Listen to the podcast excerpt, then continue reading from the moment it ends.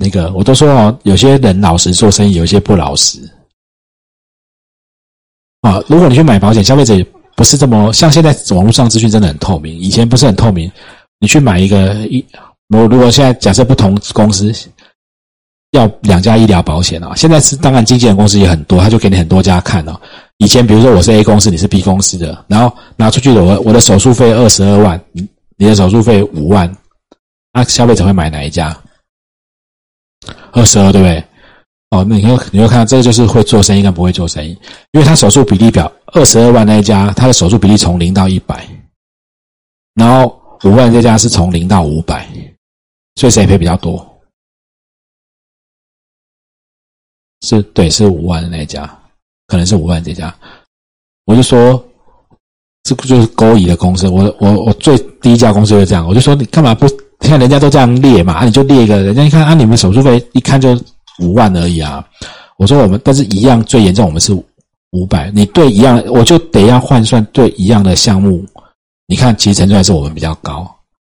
好，好，所以这就是，所以现在商业的条款里面其实很多元，写法都不太一样，好，写法都不太一样。好来，赶赶快哈，我们再往下来。这是我们看到实实际上的条款哈。手术的写法，好，这个写的是，呃，你看他，他把手术室啊、手术技术费、手术材料费，现在有时候很贵，是贵在材材料费，有没有？好，那他这家的写法，手术费里面就包含材料费了，对不对？好，啊，这家的写法，啊。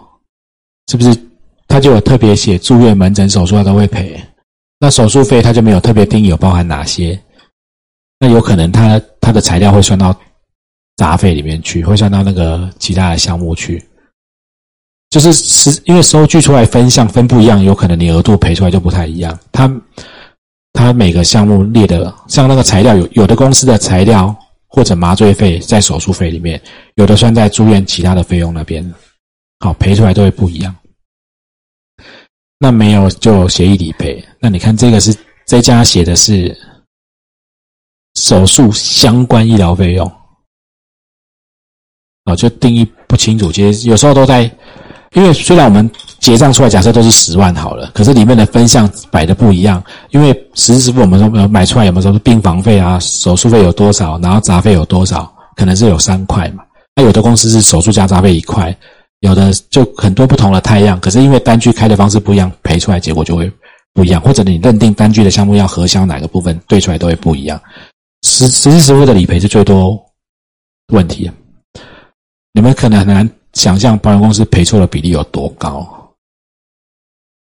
我我曾经有连续半年保险公司的理赔都没有正确过，而且我办理赔的数量是很大的哦，这半年可能要办可能几十件、上百件都没有。赔正确过了，匪夷所思哦。对，他赔错是好好还不好？要看他多赔还是少赔。赔错包含多赔啊，就没有算对的啦。除了那种很单纯的算的，对是。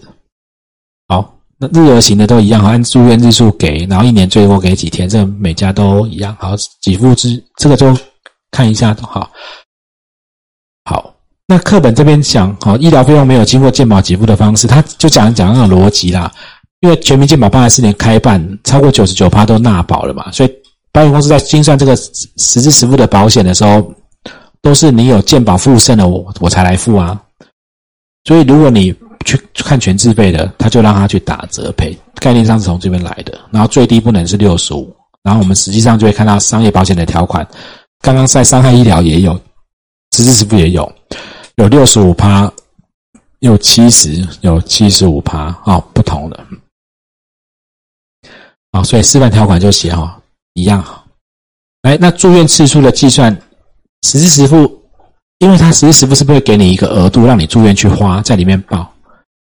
好啊，如果我住一住，我知道我快花满了，我可不可以跟医生说，那我好了，我赶快出院，然后回家又不舒服，再回来住，另外再拿到一个额度？跟你们 DRGS 的做法一样吗？哦，不行，所以他他就会去呃规定哦，十四天内你入出医院，在同一次医院，他就算你一次。好，那这个食物上你们就会遇到食物的状况，会有一些是，呃，现在我们比较常遇到是癌症要做标靶治疗的标靶药的钱很贵，那你在门诊吃基本上都赔不到。那有些医生呢就愿意帮忙让你住住个一天两天一夜，好，不见得是为了病房费，你就会有个杂费有八万十万可以出，有没有？好，那现在也比较少了，这几年没有听说。那初期就遇到一些普隆隆的业务员，就跟他讲说，你一定要住院吃标靶药才会赔到那个杂费嘛。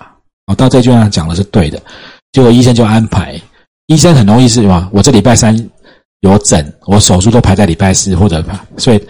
他就刚好每次都是礼拜三看诊，然后礼拜四就安排住院，然后就吃标靶药嘛。然后他的疗程是要做十二个疗程，两周一次，所以他他每一次都刚好十四天。最后他吃了八次十次要来办理赔，他以为会有八到十个额度，但是只有一个额度就纠纷了，是不是？他是不是讲出院后十四天内？如果你礼拜四住，礼拜五出院，十四天内，你下次礼拜四再去住，其实就会在第十四天了。那么小学数学头尾要算嘛，所以像要又要注意这个，像有时候跟他讲，你这次礼拜一，下次可能是要礼拜三，下次隔隔周要礼拜五，要要要久一点，要要超一定要超过十五天啊。那再来，因为那个早期的条款，你看这样写。我跟你讲，这很多都是，哦，这次在民盛，下次去长庚，再去北荣，再去台大。我今天出院，明天就入住台大，台大住十四天，然后台大不让我住，我出院又很不舒服，就去龙总再挂急诊。那这样是不是就不同医院了，对不对？哎，所以你们现在就看有一些条款，他就写十四天内再次住院，他把同一医院拿掉了，我不管你在哪里住。对，就有人这样诈保啊，在这边医医生就不让他住，你不要再住，你又没什么问题，那你出去，他出去又很不舒服，又跑跑去别的地方，就说他很不舒服。啊，医院医疗机构，你又怕医疗纠纷，你又对，就这样来了哈。好，那最后他讲的是，有效期间内届满后出院，再次住院就不给付了。哦，我们保险如果已经到了，你都出院了。再住院就不会赔。那我问你哦，如果你刚好保险，假设是保到一月十五号好了，一月十三住院，十八号才出院，后面那几天要不要赔？哦，就就回去看条款，大部分是会赔。他是讲届满以后出院，再次住院不赔。好，我们看条款，条款这样写哈，来，呃。有效期间内住院，好，十四天同视为一次住院，哈。因为实时实付，我们现在是不是住院进去以后，你的病房跟那个费用到出院之前那就整包嘛？对，所以它其实会算在里面，哈。但有效期间内届满再出院的那一块就不会赔。日额也日额的第六条的写法也一样，哈。好，好。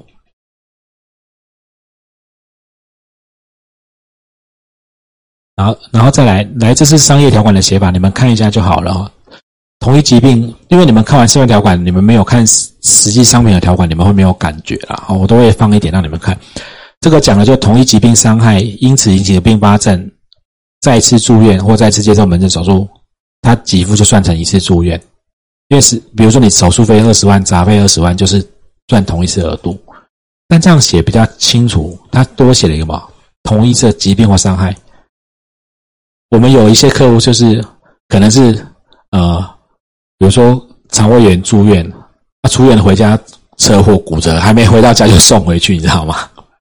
就就是坐自己的车回去，然后还没回到家，救护车又再回来这样子，就被车撞啊，那那再进来就算另外一次住院了啊，都不一样哈。他是因为他要避免的不是那种，他是要避免那个道德危险的，不是这种。好。这个就差在我刚刚讲的同一医院嘛，那这个是没有，对不对？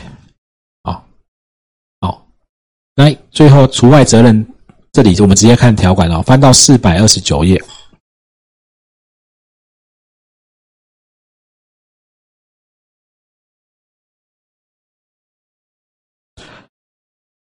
哦，如果是那个是四百三十五号下面，故意犯罪、吸毒啊，这不会赔，这很单纯。来，然后再来的下列事故，当那些原因都不会赔，这些事故是不会赔的。美容外科整形，你要去割双眼皮、隆胸、隆乳、隆鼻，不会赔。但是重建基本功能所做的必要整形不在此限，有可能我因为口腔癌，然后嘴巴挖掉了什么，然后要做必要的整形，这种整形外科这就会赔。外观可见的天生畸形、兔唇，因为外观可见就表示是出生就有了，对不对？好，非因当是住院事故治疗目的进行的牙科手术，就是牙齿大部分都是除外不会赔的啦。那会赔什么呢？我这次是如果是口腔癌住院，我要做牙齿的手术。那么我们这样讲好了，因当是住院事故治疗目的的牙科手术是什么？我这次住院事故，我是口腔癌，就我顺便做了牙齿的一些手术，这叫叫做因当是住院的牙科手术，对不对？那这里讲的是除外，本来不赔。好，但是负负得正，如果不是。当次住院的我不赔，所以是当是住院的的牙科手术就会赔的。OK，好，装假牙、义齿这些哈，然后但它是不是有个但书？但遭受意外伤害事故所致，不在此限。哦，我礼拜五才被一个牙科医生问，一患者一直撸，叫他写说他是蛀牙意外咬断的，他要赔。你看假牙是不是不会赔？但是意外事故。就会赔嘛，所以很多牙科医生就会被患者去撸，那当然一定是业务员去乱嚼啊，就说你是意外吃东西意外咬断啊，然后那你怎么证明是意外咬断？很难证明。那有的医生他不想开，不想背书，会被一直被吵。我都我那就跟他讲说，就写患者自述，哎，让他可以回去，但是如果保险公司看到患者自述就不会赔的，对，哎。啊，真的，呃，我们现在真的在这行业待很久，就是给大家一个，你不不该你拿的，你拿到在别的地方马上就会失去。哎，哦，该该你的就是你，那不该你的就是人欠你的天会还你，那你多拿了，老天马上就拿走啊，都一样哈，不要去做的。我我第一个我很之前的时候遇到一个诈保的事故，那个理赔争议还没出来的时候，被保险就身故了，十五岁而已。我那时候就体会很深。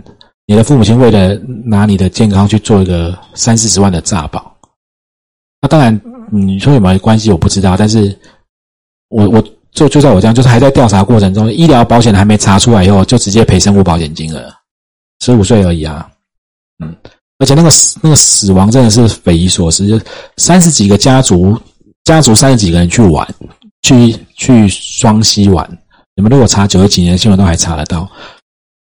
三十几个人去玩，有两个人整天不见了，到回家才发现呢。三十几个人去玩，那个溪是多大一区啊？怎么可能三十几个人在玩，然后两个人不见了，到回家才发现少了两个人，然后才去开才报警，才去找，找到当然都已经不在，走掉一个十五岁，一个十七岁，十五岁的是我保护，就是诈保。怎么诈保呢？那个现在还是很多人在做哦。就是有一些，特别是中山医院的哦，中山医院很多医生在外面自己是是有自费的诊所的。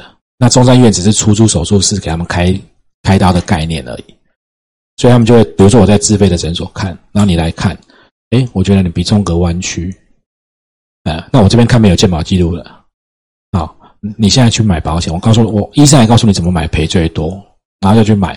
然后买都买好了哈，然后再等了三十天，又来中山医院挂号，我再安排你手术。所以从投保到开刀，大概都会隔四五个月左右。对，好，而且它都会分次开，左有时候鼻中隔跟弯曲会开一起开，会开左侧先开，然后过。所以我那个案子，左侧在开的时候在理赔，就调一堆病例，他也都很配合。因为我从调病例就知道，一般消费者你买保险，如果你你不是恶意诈保，我说对不起，你要补，保险公司说你要补一些资料，你你一定会很反弹吧。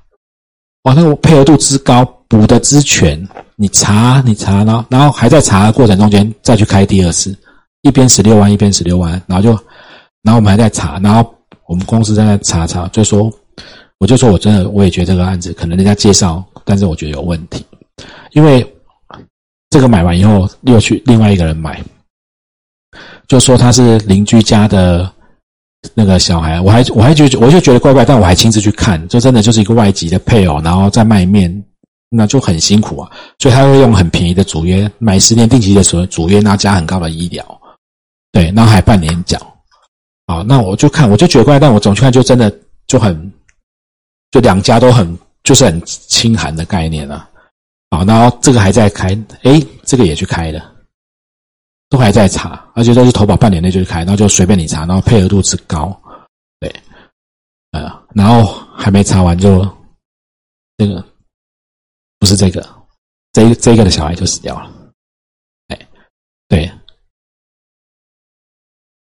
然后后来我才我就觉得有问题，我就去漏收这一个人。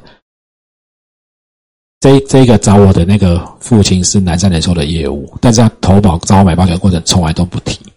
然后我们约的地方都是，就是他有一个，反正反正就是他就让你觉得他就是他买这么低的额度是他真的是很清安。那最后到要送，因为这个是不是走掉？那最后查不出来嘛，只好赔他。我送支票去的时候。去这个人的家里，就换另外一个地方。那个地方在五分埔的后面，他那个房子一个月的租金收三十二万。你看他家多有钱，那我就认为，好吧，你就继续那个好。我讲到这种东西我会讲比较多了。我对于这种事情我是很很不喜欢的。那太多人这样做，这个产业才会让大家印象这么差。好，除外还有这个哈，我们常会遇到那个。健康检查、怀孕、流产、分娩，虽然我们在保险法一百二十七条写的是投保前，我们保险法一一百二十五条写的是健康保险人是会赔，因为怀孕、分娩这些事故，但是在商商业保险里面，把怀孕、流产、分娩、并发症都直接除外了。他把它，因为怀孕、流产、分娩，如果买了保险就一直去生，一直自然产，嗯，那你你可以控制的嘛？对，所以他把它除外。好，可是他除外，他又有一个除外的除外哈。这个点点点，我们在下一页讲。如果你真的是因为这些病，我一样陪你。哦，就会。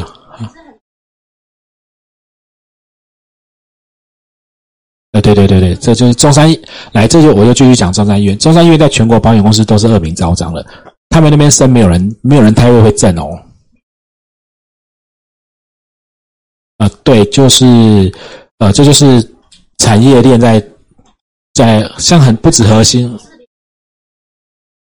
不止不止核心啊，其实像很多呃那个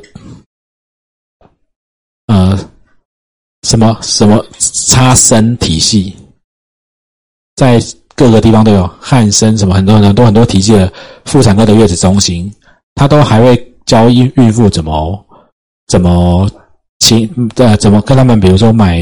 钙片啊，婴儿车，然后把这些东单据灌在那个，他们是妇产科诊所，连月子中心和都一起开。你看那个妇产科诊所盖的比医院还大了，还还豪华，而且一栋一栋盖，因为他们就他们就教产妇知道先那些医院的人诊所人都比产妇了解保险，他就请他们把保险先拿来看，我看完你的保险，在你的额度内把你的东西开到满，非常多间都这样做。对，那的我的保护如果遇到这个哦。我就跟他说我会帮你送，那最严重就是诈欺，你跟他一起告，你确定你就要全送吗？所以其实我也蛮常修理我的保护哦，不是跟我买保险就很，我会修理保险公司，我会修理，我也会修理。我觉得生一胎剖腹产赚四五十万，又不是要拿保险来养，你会造成很多人真的以后要买保险弄买不起来，哦，他们就会用各式的方式，然后把钙片那。什么很多都关在里面。现在保险公司当然也有反制的，他会去，他真的有去查，他会请你把费用名义列出来去提。这个钙片不是你这样，就很多会提婴儿车踢掉什么东西。好，那保险公司现在这样做好，所以诊所他就开假的明细，就现在就在斗法嘛。对啊，那个概念其实跟就是产妇为什么会配合？反正我有保险，又不是我出钱，那。我我能拿就尽量拿嘛。那保险公司就利用这个道理，就是我从保险公，我透过你从保险公司把钱挖过来做我的营业额嘛。那这个产业结构在什么？已经发展很多年了，就是买车险年底去钣金烤漆都一样的概念啊。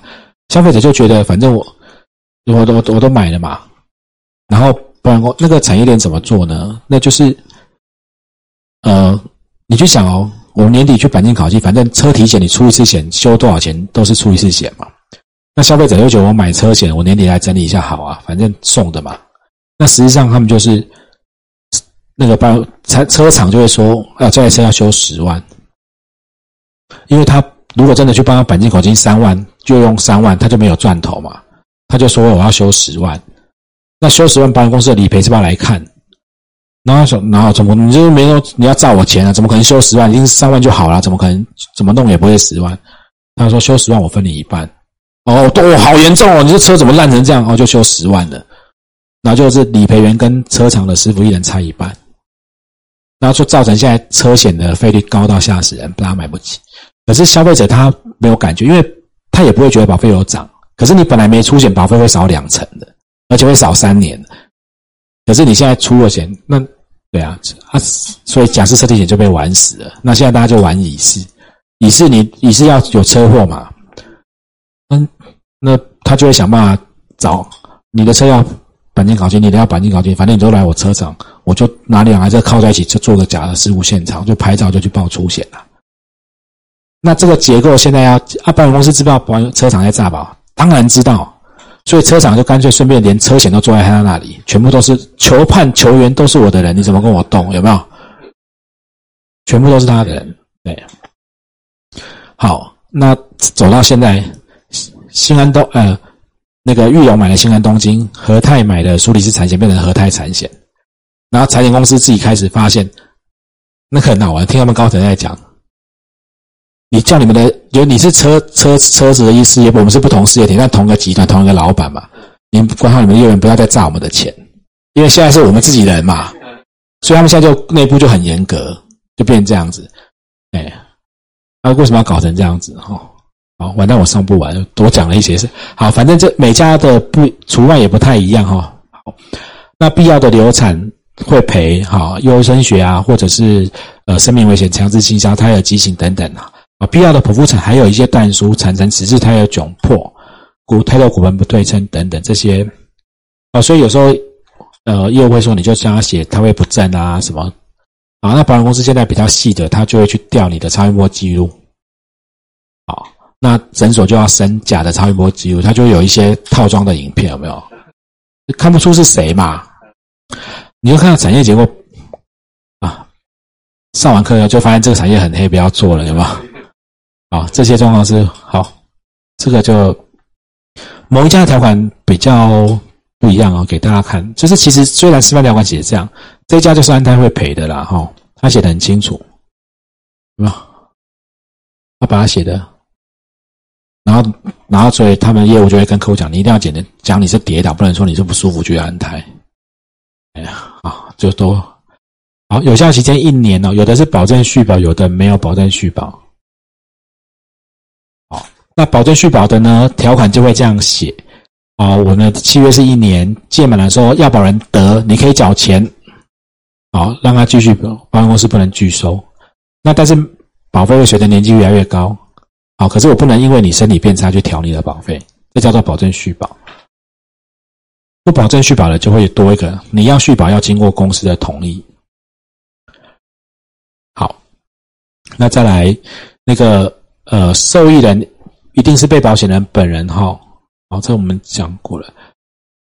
来，如果身故的时候还没给完的，就给法定继承人。这个其实也会有一些小争议，不过你们不会考这么细了，就。不讲了。呃，如果活着一定是本人没有问题，死掉以后给谁常常会有问题。哦，像这个的写法是，比如说我最后一次住院还没来得及申请就死在医院了，那最后那次钱是给法定继承人呢，还是给谁？哦，你们看商业条款会有这种写法。哈，如果这个写法是以法定继承人，对不对？好，这个呢？给主，如果主约是有寿寿险有生活保险金，他就给主约的生活受益人一起给。那这两个写法会不会有可能给不同的人？比如说我死掉，如果我有写生物受益人是给我老婆，那我最后一笔医疗保险费都给我老婆一起拿。如果是下面的写法嘛，啊，如果是上面的写法，就是老婆小孩一起分嘛，对不对？对吧？好，好，那会不会有差？会，搞不好本来本来受益人是是，我知道这个保险受益人是写他，那我就我就一直不要去办理赔啊，因为如果是如果是这个写法，假设是写他好了，那他他就说他不要办理赔，反正如果没办的钱，最后全部挤到最后都是他一起拿。那搞不好医药费是另外一个兄弟姐妹在付的啊。其实这边还有很多争议啊，哈，给的方式写的不一样啊，还有一些的写法是这样写。那我没关系，我在我我只是让大家知道哈，这个字很小，对不对？看不到哈，我把它写在这里。呃，他有可能在条款里面约定，有可能写在药保书的下面，有可能在很多地方约，但是他医疗保险都是附约。有时候一个主页下面的不同附约的写法不一样，或者投保的时候，药保书下面的刚刚这个是药保书的下面有一个勾，有没有？你同意或不同意？好，同意的话，他就会把这个还没给完的钱给主确身故受益人；那没有身故受益人的话，他就给法定继承人。哦，那如果险种另有约定，就依依险种约定，就很复杂哦，给不一样哦。实物上你会发现，保险公司常会赔错人。如果一个主业项有很多不同的副页，他就会赔错人，啊，最后那一笔钱他很容易会照着最后假设这个人就来请生活保险，应该就全部一起赔给他了。可是有可能在条款里面写的，他应该要是给法定继承人，或者是给谁，是不一样的哦。这也常常会赔错。好，我们先到这边，我们等一下一点半一起上课，把最后一段讲完哦。